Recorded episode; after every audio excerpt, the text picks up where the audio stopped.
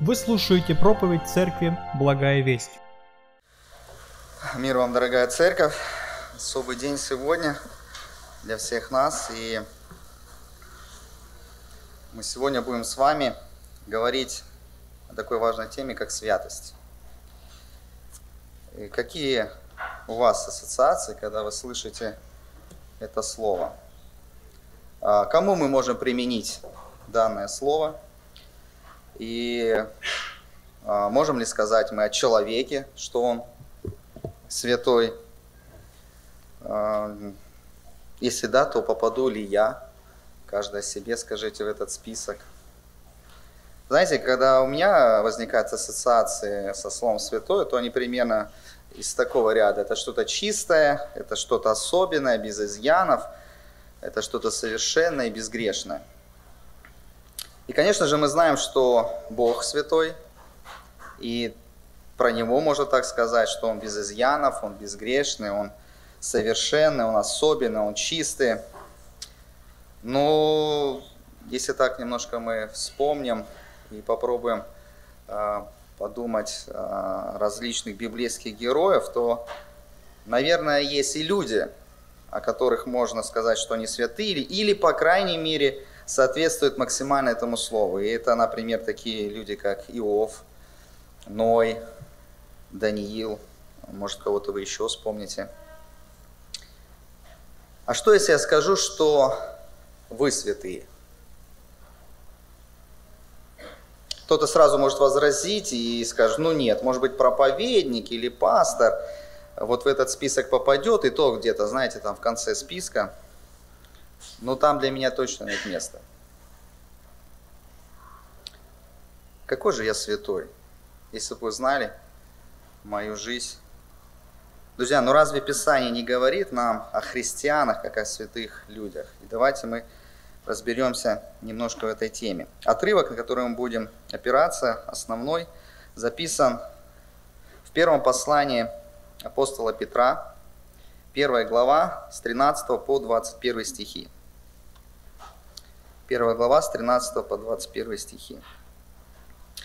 «Посему, возлюбленные, припоясав числа ума вашего, бодрствуя, совершенно уповайте на подаваемую вам благодать явления Иисуса Христа. Как послушные дети, не сообразуйтесь с прежними похотями, бывшими в неведении вашем. Но по примеру призвавшего вас святого, и сами будьте святы во всех поступках, ибо написано «Будьте святы, потому что я свят». И если вы называете отцом того, который нелицеприятно судит каждого по делам, то со страхом проводите время странствования вашего, зная, что нетленным серебром или золотом искуплены вы от суетной жизни, преданной вам от отцов, но драгоценную кровью Христа, как непорочного и чистого ангца, предназначенного еще прежде создания мира, но явившегося в последние времена для вас, уверовавших через Него в Бога, который воскресил Его из мертвых – и дал ему славу, чтобы вы имели веру и упование на Бога. Аминь. Тема проповеди будет простая, она следует из 16 э, стиха нашего отрывка. Будьте святы. Будьте святы. Но чтобы погрузиться в эту тему и не утонуть в ней, давайте ответим на три вопроса, чтобы быть последовательными. И эти вопросы следующие. Что такое святость? Почему Бог ожидает от нас святости? И, наверное, самый практичный вопрос, как же святость выглядит в повседневной жизни? Что такое святость, почему Бог ее от нас ожидает, и как эта святость выглядит в нашей повседневной жизни? Друзья, эти вопросы будут для нас, ну, образно говоря, как спасательный круг э, в океане под названием святость, потому что тема очень глубокая, очень необъятная, но при этом настолько серьезно, что нам ее нельзя обойти. Итак, первый вопрос, что же такое святость? Если погрузиться в значение этого слова э, на греческом, на еврейском языке, то, в принципе, оба этих слова будут переносить идею отделения или буквально что-то отрезать, что-то отделить для чего-то, когда что-то от чего-то отделяет. И впервые это слово, слово святость встречается у нас в Писании, в отрывке, когда Бог является Моисею из горящего куста. Книга Исход, 3 глава, 5 стих. «И сказал Бог Моисею, не подходи сюда, сними обувь твою с ног твоих, ибо место, на котором ты стоишь, есть земля святая». Бог решил отделить вот эту область земли и решил там явиться Моисею. Скажите, что сделал эту пустынную почву святой? Только одно, Бог ее отделил, и Бог решил на этом месте явить себя Моисею. И далее в Ветхом Завете мы видим, что Бог решает и отделить, всех, э, отделить свой народ от всех других народов. Уже в 19 главе книги Исход, с 4 по 6 стих мы читаем следующее. Исход, 19 глава, 4 по 6 стихи. «Вы видели, что я сделал египтянам, и как я носил вас как бы на орлиных крыльях, и принес вас к себе. Итак, если вы будете слушаться гласа моего и соблюдать завет мой, то будете моим уделом из всех народов, ибо моя вся земля, а вы будете у меня царственным священ... Э, царством священников и народом святым. Вот слова, которые ты скажешь сынам Израилевым. Обратите внимание, 6 стих. «И вы будете у меня царством священников и народом святым». И далее, читая Пятикнижие, мы видим большой раздел, особенно эта книга Левит говорит об этом, раздел о ритуальном очищении, где объясняется, что есть чистое, а что есть нечистое, как хранить себя чистым, а если ты стал нечистым, как очиститься. Также мы читаем об особом месте, где Бог решил себя являть народу, это скиния собрания. А в скине собрания было еще более отделенное место, это было святое святых, и именно в этой скине, именно святым святых, Бог решил являть себя не просто всем, кто пожелает, а отдельным, особо отделенным для этого людям, которые назывались священники. И обратите внимание, э, слово «священник» опять же в своем корне имеет слово «святой». Происходит от слова «святость». И таким образом мы видим не просто, что Бог декларирует, вот, израильский народ, я вас избрал, теперь вы святой. Почему? Да просто я вас избрал. Это мое решение. Это только одна сторона святости, потому что это не просто декларация. Тех, кого Бог избрал, свой народ, эти люди должны отличаться образом жизни от других народов. Вот почему существует книга Левит, где так много говорится о ритуальной и нравственной чистоте. Это должно было показать, во-первых, то, что народ израильский отделен, то есть святой от всех остальных народов, отделен для Бога. И во-вторых, это должно показать, что к Богу нельзя приходить в нечистом состоянии или в состоянии ритуальной нечистоты. Итак, святой. Слово святой или святость – это отделенный, но отделенный именно для Бога. Например, часть посуды, просто часть посуды, которая использовалась для храма, она была святой. Как-то странно звучит посуда святая. Почему? Потому что эта посуда была отделена для храмового служения. Хотя внешне, возможно, она вообще не отличалась от обычной посуды в обычном доме любого еврея. Друзья, это настолько важно в глазах Бога, что когда кто-то нарушал установление относительно святости – они просто поражались смертью. Мы можем вспомнить двух сыновей Аарона, Надав и Абиуд. Левит 10 глава, 1 и 2 стихи. Надав и Абиуд, сыны Ааронова, взяли каждый свою кадильницу, положили в них огня и вложили в него курений, и принесли пред Господа огонь чуждый, который он не велел им, и вышел огонь от Господа и сжег их, и умерли они пред лицом Господним. Они что-то взяли, что не предназначалось для храмового служения, и принесли это в храм, и они были уничтожены Господом. Вспомни еще одну историю. Это история из второй книги Царств, 6 глава, 6-7 стих, когда один человек хотел помочь, чтобы ковчег завета, тот, который хранился в самом святом месте, святое святых, чтобы он не упал. Вторая книга Царь, 6 глава, 6-7 стихи. «И когда дошли до гумна Нахонова, Оза, вот этот человек, простер руку свою ковчегу Божию и взялся за него, ибо валы наклонили его. Но Господь прогневался на Озу и поразил его Бог там же за дерзновение. И умер он там, у ковчега Божия.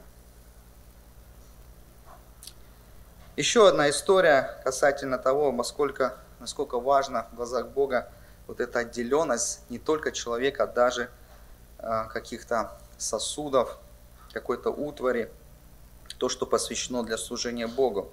Книга Даниила, 5 глава, 3-5 стих. Когда Валтасар, внук Навуходоносора, решил пировать и попросил, чтобы сосуды, которые он во время пленения забрал а, в Иерусалиме, что принесли, и они будут из них пить вино и праздновать победы и прославлять своих богов. Даниила 5 глава с 3 по 5 стих. Тогда принесли золотые сосуды, которые взяты были святилища Дома Божия, и святилище Дома Божия, это были отделенные сосуды для служения Богу.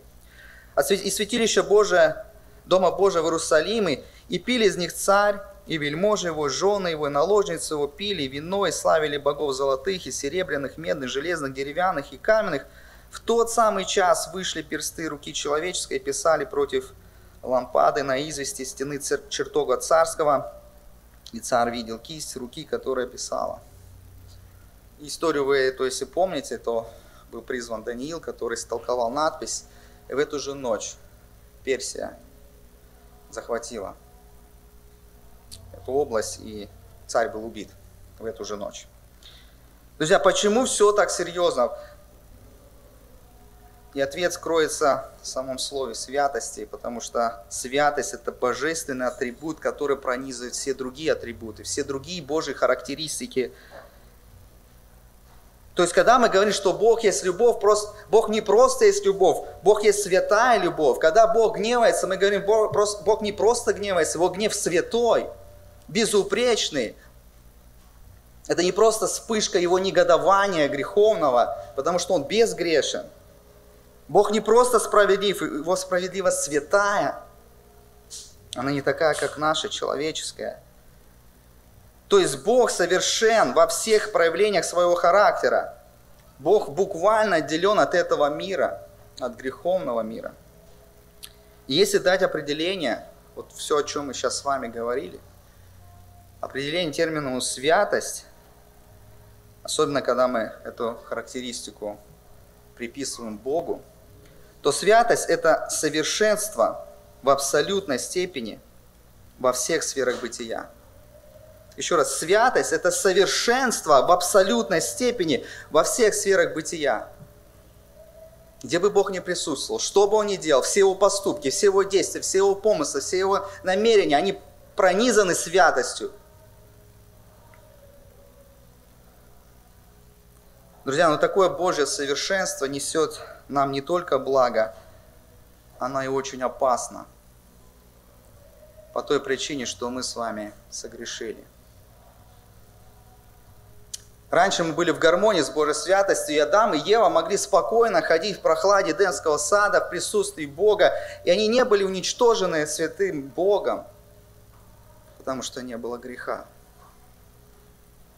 Но когда человек сбунтовался – когда человек решил, что его праведность, зачем? Зачем мне отражать Божью святость? Я могу сам быть святым, сам определять, что есть святость, что правильно, что неправильно. Произошла катастрофа. И вот после грехопадения человек потерял возможность быть в присутствии самого Бога. Вот почему Адам и Ева были изгнаны из Эдема. Бог вынужден с момента грехопадения использовать посредников, ангелов, чтобы донести свое послание человеку и при этом его не уничтожить. Если бы человек встретился лицом к лицу с Богом, он бы погиб. И даже Исаия, и даже Иеремия, те, которые видели подобие славы Божией, они просто падали низ. Или когда Иоанн видел прославленного Христа, в книге Откровения мы читаем об этом, он пал как мертвый. Друзья, Божья святость, она похожа на солнце. Благодаря солнцу существует жизнь на земле. Но если мы приблизимся к Солнцу, оно нас просто уничтожит. Не потому что оно плохое, просто это ее природа. Друзья, именно грех лишил нас с вами способности быть в безопасности в Божьем присутствии. Теперь для нас быть в Божьем присутствии опасно. Итак, какие выводы мы можем с вами сделать из этого небольшого размышления? Во-первых, то, что Бог есть по природе святым. Это его сущность, это объединяет и пронизывает все его атрибуты, его характеристики. Второе, смысл слова «святой» – это отделенный для Бога. А, уже даже а, термин Нового Завета, он конкретно, конкретно так и говорит, греческое слово, что отделенный не просто отделенный, а отделенный именно для Бога. И третье, когда мы говорим с вами о святом человеке или народе, то эти люди не только отделены от Бога на уровне декларации, эти люди отделены для Бога на уровне практической жизни. Их жизнь соответствует и показывает тому, что они принадлежат Богу. И как раз то, о чем мы сейчас мы говорили, мы видим в нашем с вами отрывке из первого послания Петра. Давайте еще раз прочитаем с 14 по 16 стихи. Как послушные дети, не сообразуйтесь с прежними похотями, бывшими в неведении вашем. Но по примеру призвавшего вас святого, и сами будьте святы во всех поступках. Ибо написано, будьте святы, потому что я свят. Мы видим два раза в этом отрывке, что Бог назван святым. Призвавшего вас святого, и цитата от самого, от лица Бога, призыв к святости, потому что я свят. Мы также видим призыв к святости, то есть к отделению всего того, что не свято. И также в этом отрывке мы видим, что есть призыв быть святым в поведении. То есть это, еще раз повторяю, это не просто декларация, это практическое выражение святости, которое бы отличалось от поведения тех людей, которые живут в соответствии со своими похотями. Не сообразуйтесь с прежними похотями бывшими неведению вашим. Это та жизнь, которая, мы можем сказать, не святая, порочная, греховная.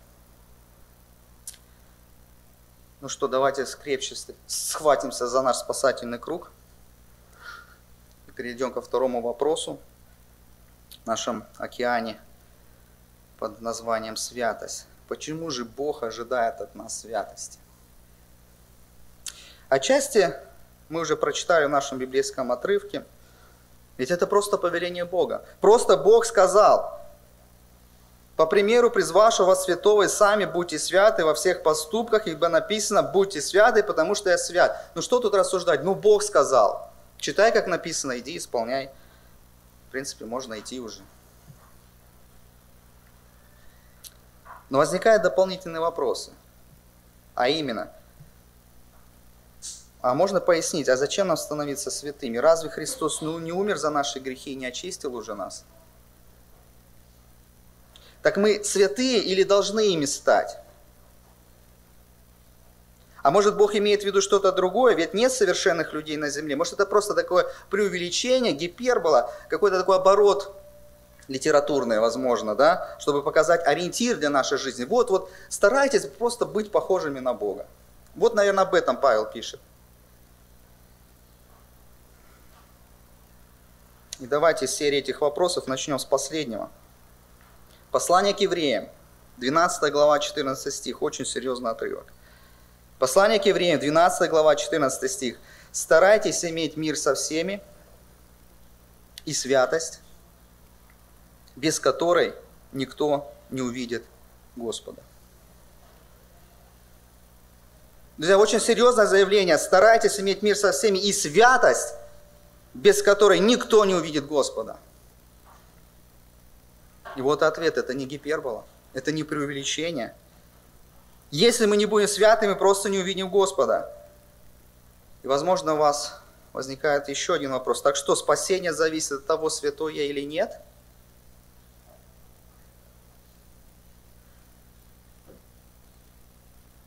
И это логичный вопрос. И на него можно сказать и да, и нет. Почему нет? Потому что спасение мы не получаем за святую жизнь. Но святая жизнь – это следствие и цель нашего спасения, поэтому можем сказать и да. Еще раз, спасение мы получаем не за святую жизнь, получаем его верой, но святая жизнь – это следствие и цель спасения. Святость – это цель искупления, и она подтверждает наше с вами спасение. Друзья, мы должны быть святыми, потому что для этого и пришел Христос. Это его была цель – спасти нас не просто от власти греха, не просто от последствий греха, не просто от вечного осуждения в озере Огнена. Он пришел нас сделать святыми. Христос не просто освобождает нас от вины за грех, Он и разрушает саму силу этого греха. Именно это мы с вами называем освящением, именно это мы называем с вами подобление в образ Христа. Мы очень много говорим, и это правильно об этом говорить, от чего нас спас Христос. Но очень мало мы вам с вами говорим, для чего Он это сделал. Для чего Бог спас нас? И почему Бог нас спас? Прочитаем давайте еще один отрывок. Послание апостола Павла к Ефесянам, 1 глава, 3-4 стихи. Это ответ на наш вопрос, почему Бог нас спас. Ефесянам, 1 глава, 3-4 стихи. «Благословен Бог и Отец Господа нашего Иисуса Христа, благословивший нас во, всяком, во Христе всяким духовным благословением в небесах, так как Он избрал нас в Нем прежде создания мира». Для чего? Чтобы мы были святы и непорочны пред Ним в любви. Друзья, вот он ответ. Конечно, когда мы говорим о спасении, мы говорим о Божьей любви. Почему нас Бог спас? Потому что Он любит нас. И мы читаем золотой стих Иоанна 3,16, и там в этом есть ответ. Мы также читаем, что Бог это делает ради своей славы, ради имени своего нас спасает. Но не менее важна цель спасения, которую мы очень часто упускаем, чтобы мы были святы и непорочны пред Ним любви. Друзья, о чем мы говорили раньше? Если мы не будем святыми, то мы не можем быть в присутствии Бога. То есть то, куда мы стремимся к вами на небо, если мы не будем святыми, нас просто присутствие Бога спепелит. А Он хочет, чтобы мы были в Его присутствии, причем вечно. Вот поэтому Бог и запустил механизм не только искупления, но и освящения. Есть такой, точнее был, ливерпульский епископ 19 века Джон Райл, он как-то сказал следующее. Кстати, у него книга так и называется «Святость». Она есть на нашем русском языке. И там он записал следующее. «Мы должны быть святыми, потому что ради этого и пришел Христос».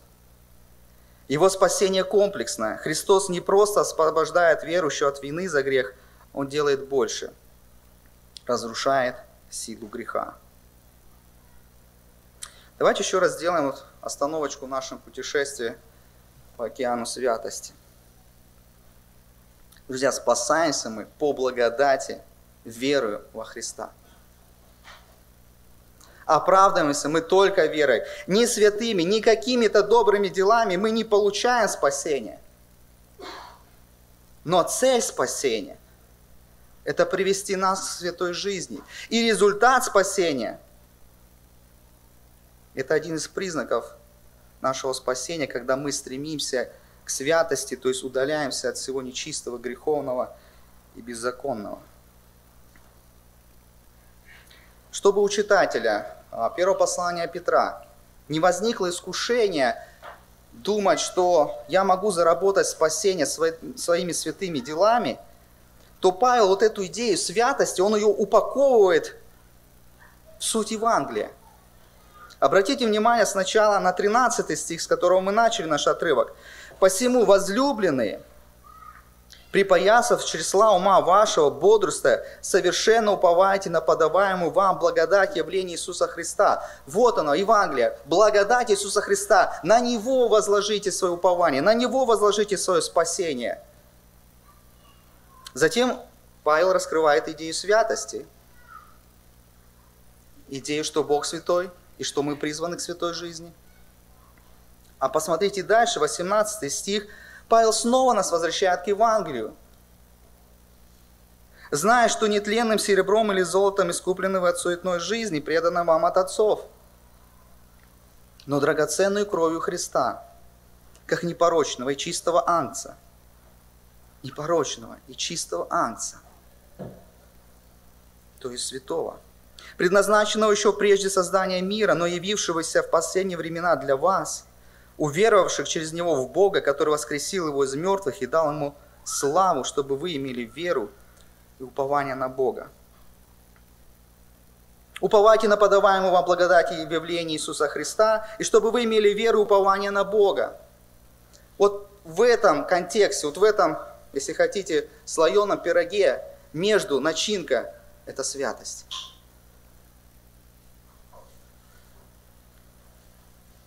Кто-то может подумать, ну все, окончательно запутал. Подождите, цель спасения – это святость? То есть эту цель должен достичь. А результат спасения опять святость, которая должна у меня уже быть. Друзья, тут нам нужно отличать а, две святости. Святость как статус – и святость как процесс. А, кто-то называет а, этот подход другими словами, но суть не меняется от этого.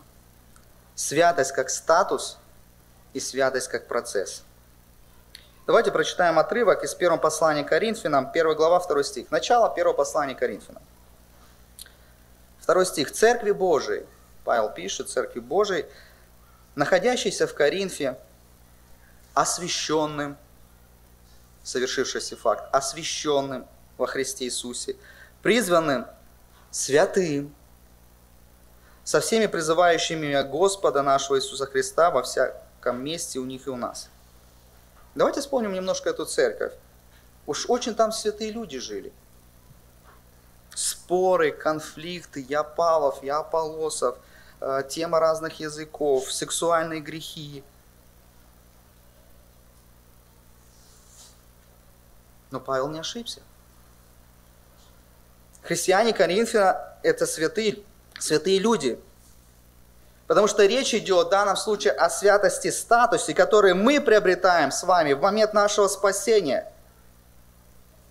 Это то, о чем мы говорили с вами с самого начала. Это святость, когда Бог во Христе нас отделил и сделал нас своим народом. Когда Он нас поместил в свою семью, сделал нас своими детьми, возродил. Это Бог сделал. Так что смело, но скромно мы можем говорить, что мы святые люди. Мы святые люди, потому что Бог нас отделил для себя. Мы эту святость приобрели в момент спасения. Но вместе с тем, Павел пишет уже второе свое письмо Коринфянской церкви, и пишет он следующее. Второе послание Коринфянам, 6 глава, с 14 стиха, и закончим мы на первом стихе 7 главы. 2 Коринфянам, 6 глава, с 14 стиха по 1 стих 7 главы. «Не преклоняйтесь под чужое ермо с неверными. Ибо какое общение праведности с беззаконием? Что общего у света с тьмою? Какое согласие между Христом и Велиаром? Или какое соучастие верного с неверным? Какая совмест... совместность храма Божия с, идоли, с идолами? Ибо вы храм Бога живого. Как сказал Бог, вселюсь в них и буду ходить в них, и буду их Богом, и они будут моим народом. И потому выйдите из среды их и отделитесь, говорит Господь, и не прикасайтесь к нечистому. И я приму вас, и буду вам отцом. И вы будете моими сынами и черями, говорит Господь Вседержитель и 1 стих 7 главы. «Итак, возлюбленные, имея такие обетования, очистим себя от всякой скверной плоти и духа, совершая святыню в страхе Божием». Вот тут как раз таки Павел и говорит о святости как о процессе, когда мы должны стремиться к святому поведению во всех сферах нашей жизни. Хочу привести пример. Он далеко не совершенный, но чтобы немножко мы вот эту идею святости статуса и святости процесса немножко усвоили. Давайте посмотрим на образ мужа и жены. Статус супругов молодой человек и молодая девушка получают в момент заключения брачного завета. Они теперь всегда будут мужем и женой. Но чтобы быть им мужем и женой, недостаточно просто иметь штамп в паспорте или благословение в церкви, ведь у них есть теперь обязательства друг перед другом. Они каждый день должны отделять друг для друга от всех остальных. Друг друга они должны отделять от всех остальных. Почему? Потому что они посвящены только друг другу. И мы понимаем, что жизнь человека в браке, она отличается от такой жизни, когда человек не женат, ведет холостой образ жизни. Даже если мы увидим какого-то человека, у него не будет кольца на руке, то есть мы не знаем, женат он или нет. Но просто посмотрев на него, на его поведение, на его образ жизни – куда он ходит, что он делает, для чего он делает, кому звонит, с кем общается, с кем он живет. И нам станет ясно, это человек семейный, в браке или это человек холостой. Еще раз говорю, это несовершенный пример, но отчасти показывает различие между святостью статусом, который мы получили в момент нашего спасения, святостью процессом. Но тут есть очень важное замечание. Нам важно уяснить, что святость, процесс, он просто невозможен без святости статуса. Именно спасение – это та отправная точка, когда Бог отделил нас и сделал своими детьми. Мы с вами читали 14 стих из нашего отрывка. «Как послушные дети, не сообразуйтесь с прежними похотями». Знаете, может быть, кто-то здесь может считать себя Детем Божиим, но поверьте, важно совсем другое. Важно, считает ли Бог вас своим детем. Стать частью Божьего святого народа, стать частью Его семьи можно только через веру в Иисуса Христа. Только через признание Его господства в своей жизни – и практическое выражение этой веры осуществляется через молитву покаяния. Когда вы соглашаетесь с Богом и подчиняете Ему свою жизнь. Верой принимаете то, что сделал Христос. Итак, друзья, некоторые выводы, которые мы сделали, отвечая на вопрос, почему же Бог ожидает от нас святости. Очень кратко и тезисно. Во-первых, это требование Бога. Еще раз, этого хочет Бог, это Его требование, чтобы мы были святы. Второе, это цель нашего спасения. Это конечная цель нашего спасения, чтобы мы достигли святости. Потому что без нее мы не увидим нашего Господа. И как мы уже с вами говорили, поскольку у нас есть разница между святостью статусом и святостью процессом. Святость или святая жизнь, святой образ жизни – это свидетельство нашего с вами спасения. Если я живу так, как я жил прежде, до своего покаяния, то большой вопрос, христианин ли я? Если я не уклоняюсь, не отдаляюсь от всего нечистого, если я не следую этому призыву жить святой жизнью, то тогда это свидетельство против меня. О чем еще с вами не сказали, кстати, много еще о чем можно сказать, но это важно сказать, потому что наше стремление к святости, друзья, это наш индикатор, это наш показатель, это наше выражение любви к Богу. Друзья, стремление к святости – это показатель, насколько мы любим Бога. Евангелие от Иоанна, 14 глава, 15 стих. «Если любите меня, соблюдите мои заповеди». Христос сказал просто, если вы меня любите, соблюдите мои заповеди. Соблюдите те стандарты, о которых я говорю вам. Ну, теперь самое интересное – а как же святость выглядит на практике? Какой же жизни ожидает от нас Бог? Это наш последний вопрос. Как святость выглядит в повседневной жизни? Еще раз 14 стих нашего отрывка из послания 1 Петра. «Как послушные дети, не сообразуйтесь с прежними похотями, бывшими в неведении вашем». Для начала, чтобы увидеть вот этот контраст, насколько святая жизнь отличает, э, отличается от порочной, нечестивой жизни, Павел говорит, вы не сообразуйтесь с прежними похотями. И что же это за прежние похоти? Что же это за прежний образ жизни, о котором пишет Павел – и сейчас я просто буду называть отрывки Писания. Мы не будем всех их зачитывать, их достаточно много. Но я буду называть те похоти, тот греховный образ жизни, который раскрывается в тех или иных отрывках. Итак, это Марка 7 глава, 21-22 стих. Что же там? Это недобрые помыслы, это распутство, это воровство, убийство, супружеские измены, алчность, злые намерения, коварство, необузданность, зависть, злоречие, гордыня, безрассудство. Ну, немножко в современном переводе эти слова переведены. Когда мы читаем Римлянам первую главу, 24-31 стих, вспоминайте, да, что они были помрачены в разуме, Бог предал их превратному уму. И что же люди делали? Они были нечистоты, э, была нечистота, гомосексуализм, всякого рода неправедность, злоба, алчность, зависть, убийство, распри, обман, злонравие, клевета, злословие, богоненавистничество, непослушание родителям, неверие, безрассудство, бессердечность, беспощадность. Римлянам 13.13. 13. Разнузданные пиршества, пьянство, распутство, сладострастие, ссоры, зависть, 1 Коринфянам 6, 9, 10. Блуд, идолослужение, прелюбодеяние, гомосексуализм, воровство, жадность, пьянство, клевета, мошенничество.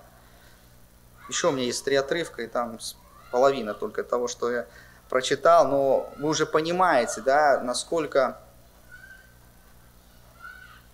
греховная жизнь, которая не свята, порочна, греховна, чем она наполнена? Чем она в практике наполнена? Она наполнена вот всем тем, о чем мы прочитали, это ссоры, это распутство, это различные распри, разделения, волшебство, идолопоклонство, нечистота, сексуальные грехи разного характера, ложь, клевета, трусость, неверие, подлость, убийство, чародейство и, и прочее, прочее. Это список очень большой.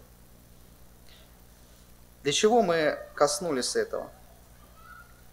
Павел, ой, Павел, простите, Петр пишет – не сообразуйтесь с прежними похоти, не сообразуйтесь вот с этим образом жизни, которым, возможно, мы с вами жили. Потому что есть другой список. Теперь, как же выглядит святая жизнь в практическом ее выражении? Какие добродетели присущи Божьим людям? Этот список давайте прочитаем весь. Римлянам 12 глава 9 по 21 стих. О чем там идет речь? Святая жизнь характеризуется непритворной любовью, неприятие зла, приверженность добру, братолюбие, стремление к почитанию других, духовное горение, служение Господу, радость в уповании, терпение в скорби, постоянство в молитве, щедрость, гостеприимство, благословение врагов, радость с радующимися и плач с плачущими, единомыслие – смирение вместо высокомерия, умение не мнить о себе, благородство, миролюбие, воздержание от платы злом за зло, преодоление зла добро. Из первого послания к Коринфянам 13 глава, когда речь идет о любви. Чем характеризуется святая жизнь? Любовь, терпение, доброта, независливость, нехвастливость, отсутствие высокомерия, отсутствие грубости, эгоизма, раздражительности, злопамятности, умение радоваться истине, а не преступлениям, все покрывать, всему верить, все надеяться, все переносить. Галатам 5 глава 22-23 стих, это то, о чем Павел пишет, плод любви, любовь, радость, мир. Вы же наизусть это знаете, да? Долготерпение, благость, милосердие, вера, кротость, воздержание – Колоссянам 3 глава 12-15 стихи. «Милосердное сердце, благо, смиренномудрие, кротость, долготерпение, снисхождение к другим, взаимное прощение, любовь, мир, благодарность». Еще один отрывок, 2 Петра, 1 глава, 5-7 стихи. «Добродетель, знание, воздержание, терпение, братолюбие и любовь». Друзья, возможно, в повседневной жизни, просыпаясь завтра утром на работу, на учебу или по другим каким-то делам, мы не вспомним весь этот список, который характеризует святую жизнь. Друзья, но если мы с вами пребываем в Слове, изучаем Божий характер, а мы с вами говорили, что Божий характер просто пронизан святостью, то мы сможем легко определить критерии святости, посмотрев через Писание на Бога. Хотите знать, как выглядит святость, просто посмотрите на Бога Библии. Друзья, но я хочу уберечь и свою, и вашу совесть от следующего. Нам может показаться, особенно когда мы читали вот этот второй список, то нам может показаться, что говоря о нашей святости, мы говорим о безгрешности и о совершенстве. Друзья, но нам надо снова вспомнить о святости процессе. Святость процесса – это стремление избавиться от грехов и пороков – то есть святой никогда не будет мириться со своими грехами, будет стремиться очищать себя, будет стремиться избавиться от них. Мы не говорим, что когда человек достигнет совершенства, тогда, может быть, мы скажем о том, что он святой. Или назовем его святым. Друзья, освящение – это всегда прогресс. И даже в самом нашем лучшем, лучшем варианте нашего освящения оно всегда будет несовершенно – Золото всегда будет содержать долю каких-то примесей, но от этого оно все равно является золотом. Друзья, освящение – это процесс, это процесс возрастания в благочестии. Друзья, в заключение хочу предложить два теста на святость. Знаете, в нашем современном мире, конечно же, мы можем посмотреть на какие-то списки и увидеть вот это черное и белое, увидеть вот это похотя, а вот это святость. Но есть размытые границы в нашем христианском поведении. Речь идет о таких вещах, как хобби, развлечения, наше отношение к фильмам, к музыке, алкоголю, отношение до брака, ну и различные прочие вопросы, которых мы, может быть, не знаем ответов. И один тест предложил пастор Кевин Ди Янг. Он написал книгу «Драм нашей святости». И он пишет так. Как он проверяет то, что он делает, угодно Богу или нет? Соответствует ли это святой жизни на практике или нет? Он пишет следующее. Я просто делаю. Могу ли я поблагодарить Бога за это? Он приводит пример. Например, я смотрю фильм, и когда заканчивается фильм, я анализирую содержание фильма, тот посыл, который несет режиссер, то, что он там увидел, те ценности или, возможно, грех, который там пропагандируется. Я задаю себе вопрос, вот я увидел это, я могу чисто вот от, от сердца поблагодарить Богу, какой хороший фильм, как он полезен. Могу ли я искренне поблагодарить Бога за какое-то развлекательное шоу, которое я посмотрел? Или за музыку, которую я слышу? Могу ли я искренне от чистого сердца благодарить Бога за вино или за бутылочку пива, а может быть за кальян?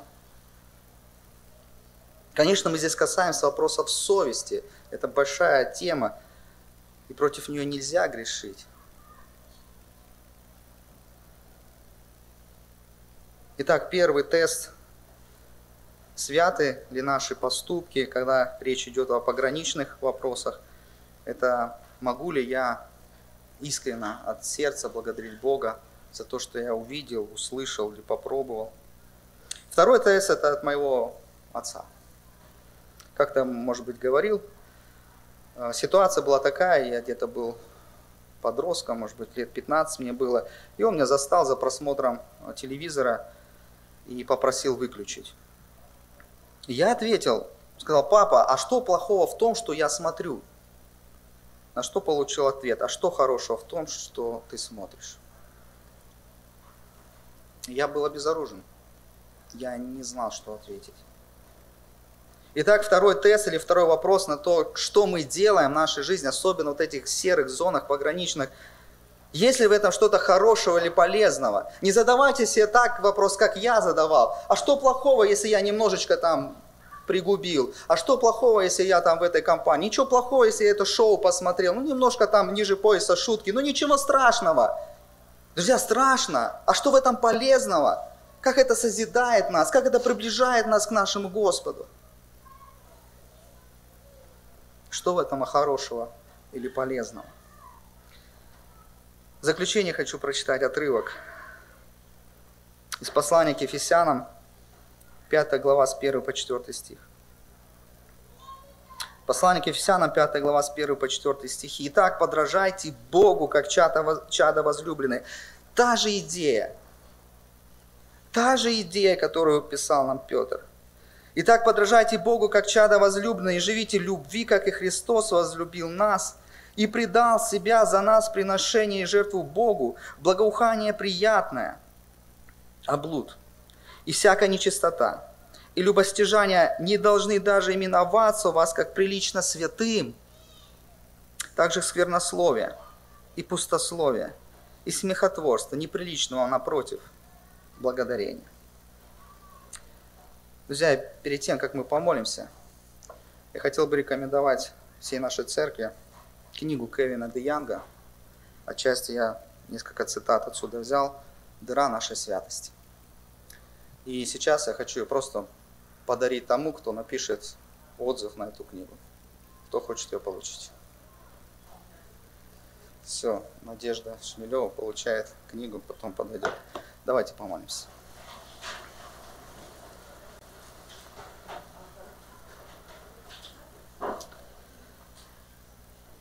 Дорогой наш Небесный Отец, благодарность Тебе, что Ты своей любви сделал невозможное. Ты смог осуществить то, что казалось неосуществимо. Ты можешь теперь через жертву нашего Господа Иисуса Христа привести нас к святости. И мы можем, Господь, в Твоих святых небесах быть в Твоем присутствии и видеть Тебя, как Ты есть, и прославлять Тебя, ибо Ты свят. Господи, ну вот на этом пути, на пути этой жизни, я прошу, Господь, не дай нам уснуть, не дай нам забыть о Твоем повелении, чтобы каждый из нас стремился к святой жизни, стремился быть таким, какой Ты. Чтобы все сферы нашей жизни, все мысли, все поступки, когда мы сами наедине с собой, когда нас никто не видит, чтобы все было пронизано Твоей святостью. Господи, сохрани нас от дремоты и от того, чтобы мы забыли об освящении, Господь, и о той цене, которую Ты принес, чтобы дать нам эту святость и провести нас этим путем. Господи, благослови церковь нашу, чтобы церковь Твоя преображалась, Господь, и была более святой. И это было свидетельством и миру, и нам, что мы дети Твои, что мы рождены от Тебя, и что мы увидим Тебя в Царстве Твоем. Молюсь Тебе во имя Твое, Отец, Сын и Дух Святой. Аминь. Местная религиозная организация Церковь Евангельских христиан-баптистов «Благая весть» зарегистрирована 24 июня 1999 года. ОГРН 103 773 974 3007